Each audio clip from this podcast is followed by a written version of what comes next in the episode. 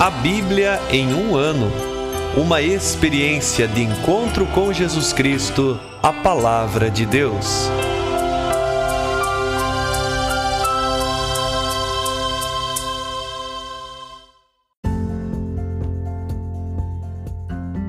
Olá, eu sou Luiz Felipe, seminarista da Diocese de Ponta Grossa, Paraná. Você está ouvindo o podcast A Bíblia em um Ano. Usando um plano de leitura cronológico, vamos ler a Bíblia inteira em 365 dias, descobrindo como a história da salvação se desdobra e se atualiza em nossas próprias vidas e na vida da Igreja. Estamos usando a Bíblia Católica com a tradução oficial da Conferência Nacional dos Bispos do Brasil.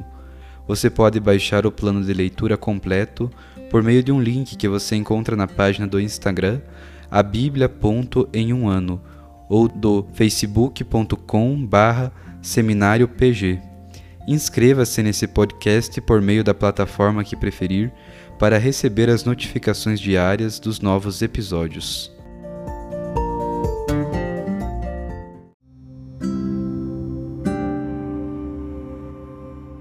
Olá, eu sou o Padre Joel Nalepa, da Diocese de Ponta Grossa, no Paraná. Antes de iniciarmos a leitura e a escuta dos textos bíblicos propostos para hoje, vamos pedir que o Espírito Santo ilumine nossa mente e nosso coração para que a palavra de Deus frutifique em nossas vidas. Em nome do Pai, do Filho e do Espírito Santo. Amém. Vindo Espírito Santo, enchei os corações dos vossos fiéis e acendei neles o fogo do vosso amor. Enviai o vosso Espírito, e tudo será criado, e renovareis a face da terra. Oremos. Ó Deus, que instruístes os corações dos vossos fiéis com a luz do Espírito Santo, fazei que apreciemos retamente todas as coisas, segundo o mesmo Espírito, e gozemos sempre de Sua consolação. Por Cristo nosso Senhor. Amém.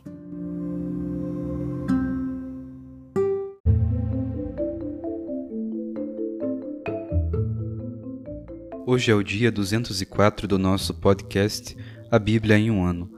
Nós vamos ler o livro de Isaías, os capítulos 7 e 8, o livro de Tobias, do capítulo 7 ao 9, e o livro de Provérbios, do capítulo 8, versículo 12 a 36. Livro de Isaías, capítulo 7 Foi no tempo de Acás, rei de Judá, filho de Joatão, filho de Osias, o rei de Arã, Razim, e o rei de Israel, Fácia, filho de Romelias, subiram para atacar Jerusalém, mas não puderam conquistá-la. Foi dada notícia à casa de Davi. Arã acampou em Efraim. Agitou-se então o coração do rei e o coração do povo, como se agitam as árvores da floresta com a força do vento.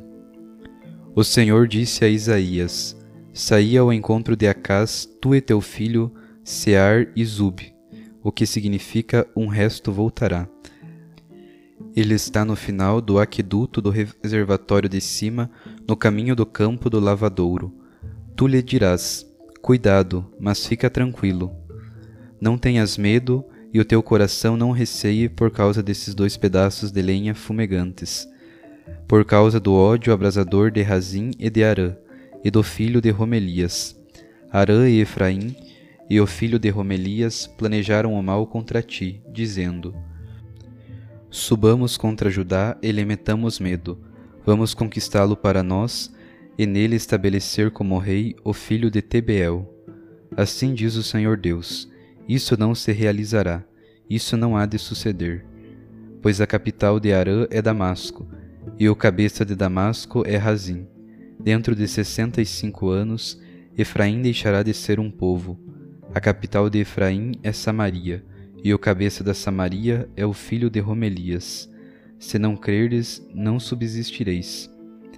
O Senhor continuou falando com Acás. Pede para ti um sinal ao Senhor teu Deus, quer na profundeza do Sheol, quer nas alturas excelsas. Acás respondeu: Não pedirei, não provocarei o Senhor. Ele disse-lhe: Ouvi então, voz da casa de Davi. Será que achais pouco incomodar os homens e passais a incomodar até o meu Deus? Pois bem, o próprio Senhor vos dará um sinal. A virgem ficará grávida e dará à luz um filho. Ele porá o nome de Emanuel. Ele vai comer coalhada e mel até que saiba rejeitar o mal e escolher o bem. Pois antes que o menino saiba rejeitar o mal e escolher o bem, a terra dos dois reis, que te metem medo, estará arrasada. Mas sobre ti, teu povo, e sobre a casa do teu pai, o Senhor fará vir o rei dos assírios. Serão dias tais como nunca houve, desde quando Efraim se separou de Judá. Naquele dia o Senhor assobiará para as moscas da foz dos rios do Egito e para as abelhas que estão na terra da Assíria, e todas virão pousar nos vales escarpados e nas grutas dos rochedos, em todos os arbustos e em todos os prados. Naquele dia o Senhor, como navalha alugada, do outro lado do Eufrates, o rei dos assírios, a derrapar-vos a cabeça e os pelos do corpo, e também a barba. Naquele dia cada um vai criar uma vaca e duas ovelhas, e pela fartura de leite comerá coalhada. Coalhada e mel comerão todos os que forem deixados na terra. Naquele dia, se algum lugar houver mil videiras no valor de mil moedas de prata, será tudo transformado em matagal e espinheiro. Lá se entrará armado de arco e flecha, pois toda a terra será só matagal e espinheiro. Naqueles montes, antes cultivados com a enxada, ninguém mais entrará por medo das sarças e dos espinhos. Será só pasto para o gado e pisoteio das ovelhas. Capítulo 8 O Senhor me disse: Pega uma prancheta grande e com um estilete comum escreve nela: Maher Salal Rasbaz, isto é, rápido no saque e veloz na presa. Tomei como testemunhas de confiança o sacerdote Urias e Zacarias, filho de Barraquias. Depois uni-me à profetisa, ela engravidou e deu à luz um filho. Disse-me então o Senhor: Dá-lhe o nome de Maher Salal Rasbaz, pois antes que o menino aprenda a dizer papai e mamãe, as riquezas de Damasco e os despojos da Samaria estarão sempre elevados para o rei da Assíria. E o Senhor voltou a falar comigo, dizendo: Já que esse povo desprezou as águas de Siloé, que correm mansamente, e desfaleceu diante de Razim e do filho de Romelias, por isso o Senhor fará vir sobre ele as águas do Eufrates, impetuosas e torrenciais, o rei dos assírios com toda a sua glória. Ele vai subir em todos os córregos, transbordando por todas as margens, invadindo Judá, avançando e inundando e chegando até o pescoço, e suas asas abertas cobrirão toda a largura da tua terra, ó Emanuel. Elevai vosso clamor, ó povos, e sereis derrotados. Dai ouvidos pontos mais distantes da terra. Pegai em armas, ficareis apavorados. Pegai em armas, ficareis apavorados. Fazei planos, e eles serão frustrados Dizei palavras e elas não se cumprirão, pois Deus está conosco. Essas coisas me disse o Senhor, tomando-me pela mão e advertindo-me para eu não seguir os caminhos desse povo. Ele disse: Não chameis conspiração a tudo que esse povo chama de conspiração. Não participeis de seus medos, nem vos deixeis amedrontar. Só o Senhor dos exércitos chamai de santo. Dele sim tendo de temor e pavor. Ele será um santuário, mas também pedra de tropeço e rochedo que derruba, para as duas casas de Israel, laço e armadilha para os habitantes de Jerusalém.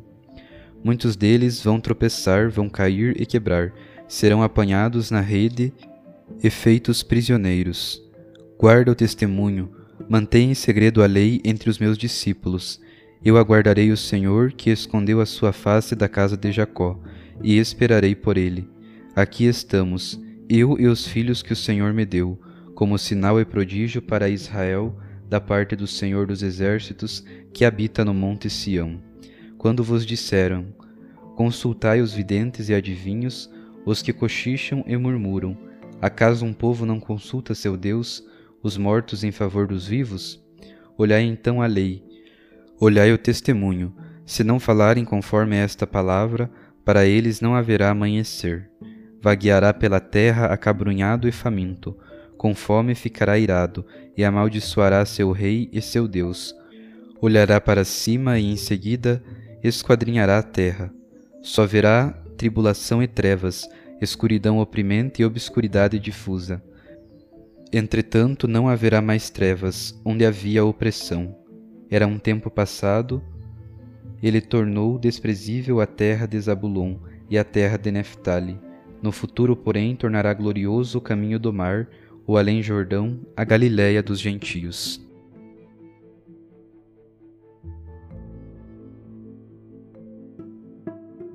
Livro de Tobias, capítulo 7 Ao entrar em Ecbatana, Tobias disse: Azarias, meu irmão, conduze-me logo à casa de meu irmão Raguel. E o anjo o levou à casa de Raguel, que estava sentado à porta do pátio da casa, e o saudaram por primeiro. Ele respondeu: Também vos saúdo, irmãos, sede bem-vindos, e os fez entrar. Disse então a Edna, sua esposa: Que parecido é este jovem com Tobite, meu irmão? Edna, por sua vez, os interrogou: De onde sois, irmãos? Eles responderam: Somos filhos de Neftali, deportados em Nínive. Ele, ela continuou: Conheceis Tobite, nosso irmão? Responderam: Sim, conhecemos. Ela prosseguiu: Está bem de saúde? E eles: Está vivo e passa bem. E Tobias acrescentou: É meu pai. De um salto, Raguel o beijou entre lágrimas, dizendo: a bênção venha sobre ti, meu filho. Tens um excelente pai. Que grande desgraça ter ficado cego esse homem tão justo, que dava tantas esmolas. E chorando, lançou-se ao pescoço de Tobias, filho de seu irmão. Da mesma forma, Edna, sua mulher, chorou sobre Tobias, como também Sara, a filha deles. A seguir, matou um carneiro do rebanho e os acolheu calorosamente. Depois de se terem banhado e purificado, puseram-se à mesa. Disse então Tobias a Rafael: Azarias, meu irmão, pede a Ragoel que me dê Sara, minha irmã.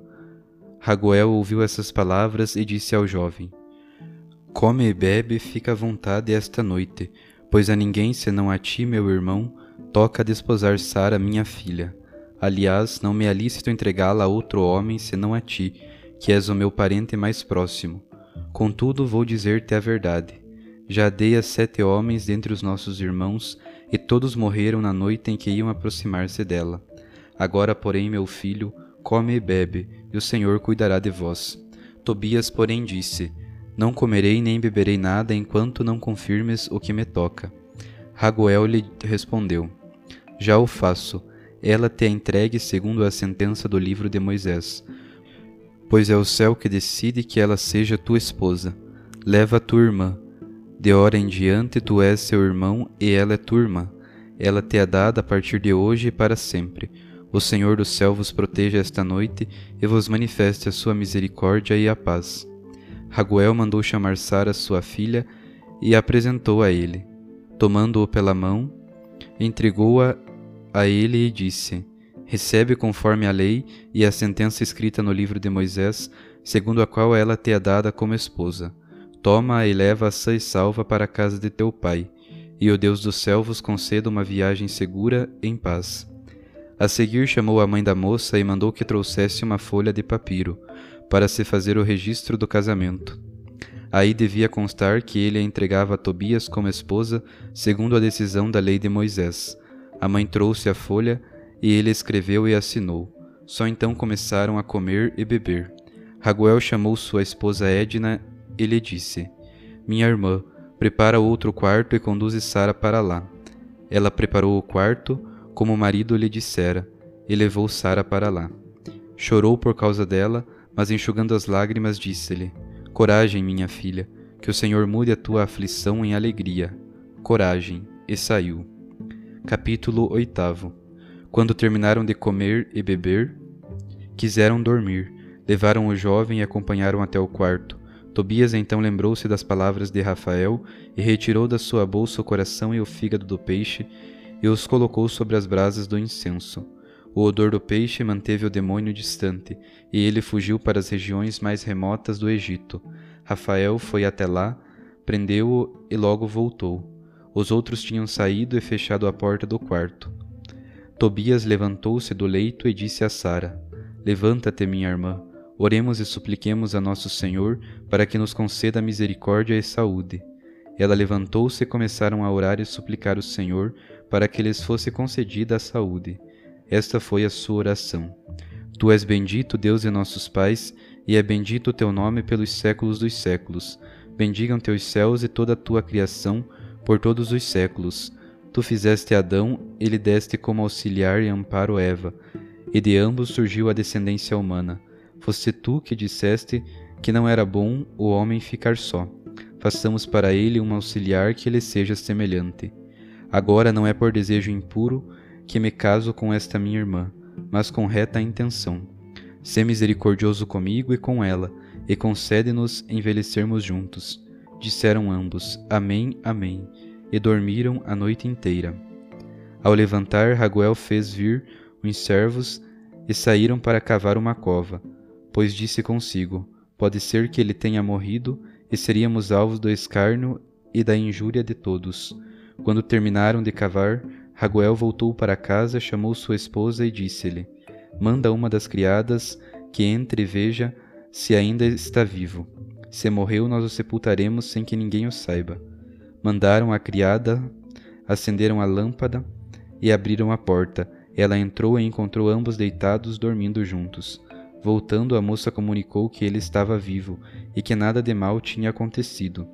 Então bendisseram o Deus do céu, dizendo: Tu és bendito, ó Deus, com toda a bênção santa e pura e te bendigam todos os teus santos e toda a tua criação.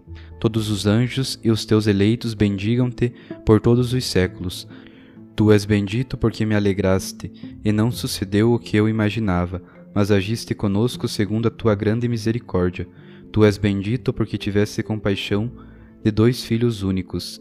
Manifesta-lhe, Senhor, tua misericórdia e salvação, e faze que a sua vida decorra na misericórdia e na alegria. Então Raguel mandou a seus servos que enchessem a cova antes que amanhecesse. Disse também a sua esposa que fizesse bastante pães. Depois, indo ao rebanho, trouxe duas vacas e quatro carneiros, mandou matá-los e começaram os preparativos.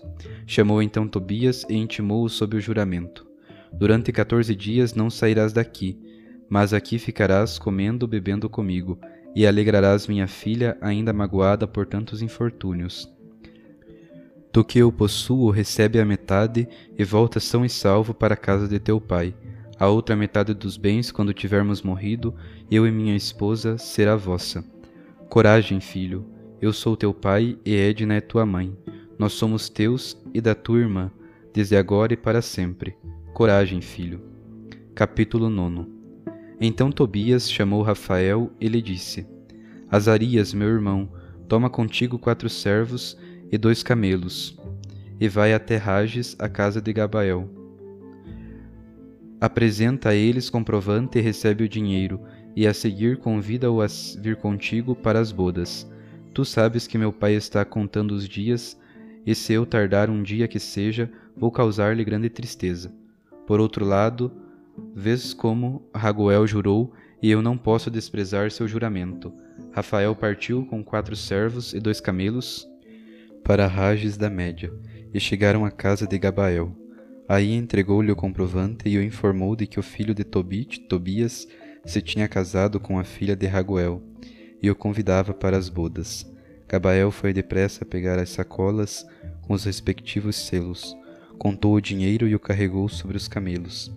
Os dois madrugaram juntos e vieram para as bodas.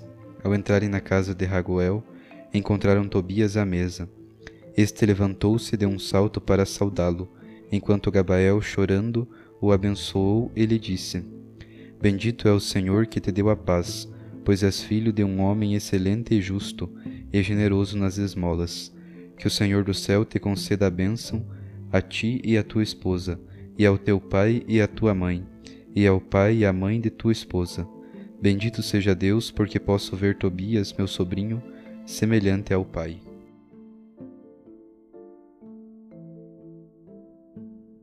Livro do Provérbios, capítulo 8, versículo 12 a 36.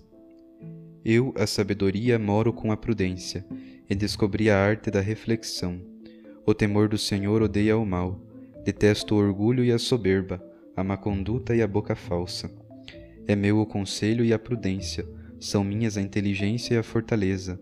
É por mim que reinam os reis e os príncipes decretam leis justas. Por mim governam os chefes e os poderosos dão sentenças justas. Amo aqueles que me amam, e os que por mim madrugam me encontram. Comigo estão a riqueza e a glória, as grandes fortunas e a justiça. Meu fruto é melhor do que o ouro e o ouro fino, e meus produtos valem mais do que a prata preciosa. Eu ando pelos caminhos da justiça, no meio das sendas do direito, para enriquecer os que me amam e encher os seus tesouros. O Senhor me criou no início de suas obras, antes de ter feito coisa alguma no princípio. Desde a eternidade fui designada, desde os tempos antigos, antes que a terra fosse feita. Ainda não havia os abismos, e eu já fora concebida, quando ainda não havia os mananciais das águas. Antes que emergissem as montanhas, antes das colinas, eu fui dada à luz. Ele ainda não havia feito a terra e os campos, nem os primeiros elementos do orbe terrestre. Quando ele preparava os céus, ali eu estava. Quando demarcava a abóboda sobre os abismos, quando firmava as nuvens lá no alto e as fontes do abismo mostravam sua violência, quando fixava ao mar os seus limites para que as águas não transgredissem sua ordem, e lançava os fundamentos da terra, eu estava ao seu lado como mestre de obras eu era o seu encanto dia após dia, brincando todo o tempo na sua presença, brincando na superfície da terra, e alegrando-me em estar com os filhos de Adão. Agora, meus filhos, escutai-me, felizes os que guardam meus caminhos. Ouvi a instrução para vos tornardes sábios, e não a desprezeis. Feliz aquele que me escuta, velando em meu portal cada dia, guardando os umbrais da minha porta quem me encontrar, encontrará a vida e gozará das delícias do Senhor, mas quem pecar contra mim prejudica a si mesmo. Todos os que me odeiam amam a morte.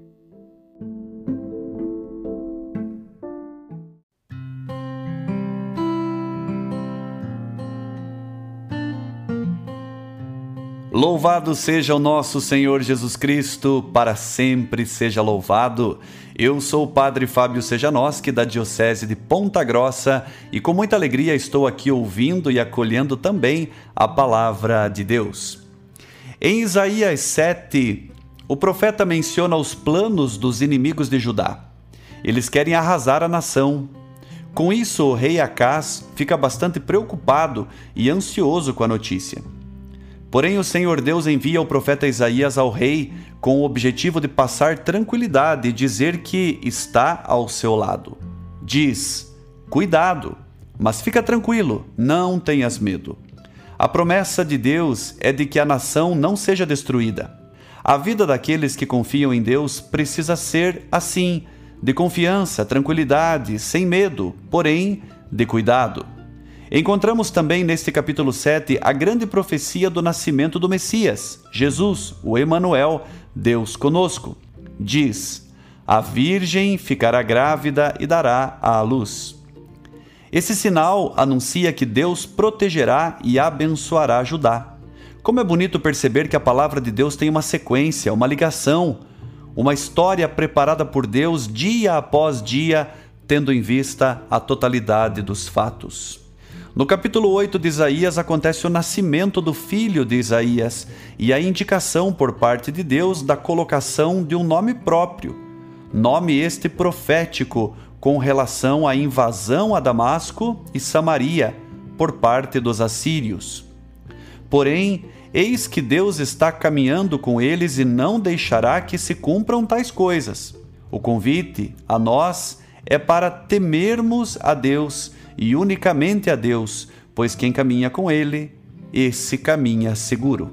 Os capítulos 7 a 9 de Tobias relatam o casamento de Tobias, a noite de núpcias e o resgate do depósito de dinheiro que Tobite havia pedido. Interessante é perceber como que as coisas aconteceram, ou seja, tudo aconteceu em Deus. Diz uma parte do versículo 11, no capítulo 7, que aliás é um versículo bem grande, que o Senhor cuidará de vós. Ou seja, cuidará de Tobias e Sara, tendo em vista que todos os maridos de Sara morreram na noite de núpcias, atacados por um demônio. Outra parte desse versículo diz que é o céu que decide que ela seja a tua esposa, ou seja, a esposa de Tobias. E tudo deu certo. Tobias fez o que o anjo Rafael disse, o anjo venceu o demônio e eles tiveram uma noite de núpcias abençoada, já que a fizeram em meio à oração, conforme relata o capítulo 8 a partir do versículo 4. Sempre que ouvimos a voz de Deus e permitimos que a Sua palavra entre e faça morada em nosso coração, temos a segurança de que tudo o que vamos fazer estará sob a bênção de Deus e, por conseguinte, dará certo. Que neste dia de hoje renovemos a nossa confiança em Deus, que caminha conosco e não permite destruição aos que o temem.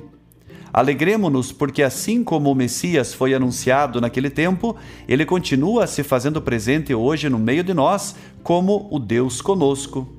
Que a passagem de Tobias e Sara nos anime para seguirmos fielmente os conselhos de Deus através do anjo e de toda a sua palavra. E que a sabedoria relatada nesta passagem de Provérbios seja cada dia mais desejada por nós, pois felizes os que guardam os caminhos da sabedoria. E quem encontrar a sabedoria encontrará a vida e gozará das delícias do Senhor. Um grande abraço e que a palavra do Senhor ilumine e alegre o seu dia. Sinta-se abençoado e motivado a uma vida melhor.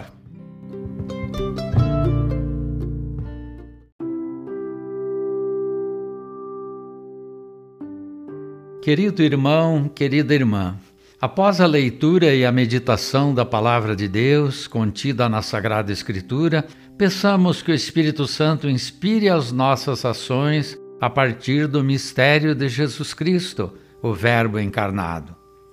Oremos.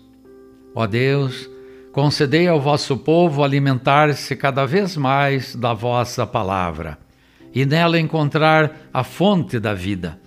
Por nosso Senhor Jesus Cristo, vosso Filho, na unidade do Espírito Santo. Amém. Quem vos fala é Dom Sérgio, bispo da Diocese de Ponta Grossa, no Paraná. Que desça sobre vós a bênção de Deus Todo-Poderoso, Pai e Filho e Espírito Santo. Amém.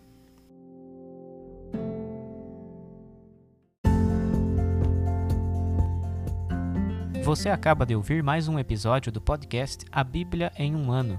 Continue nesse bom propósito de ouvir, ler e praticar a palavra de Deus. Rezemos por todos que estão fazendo este caminho de leitura da Bíblia. Procure também participar da sua comunidade.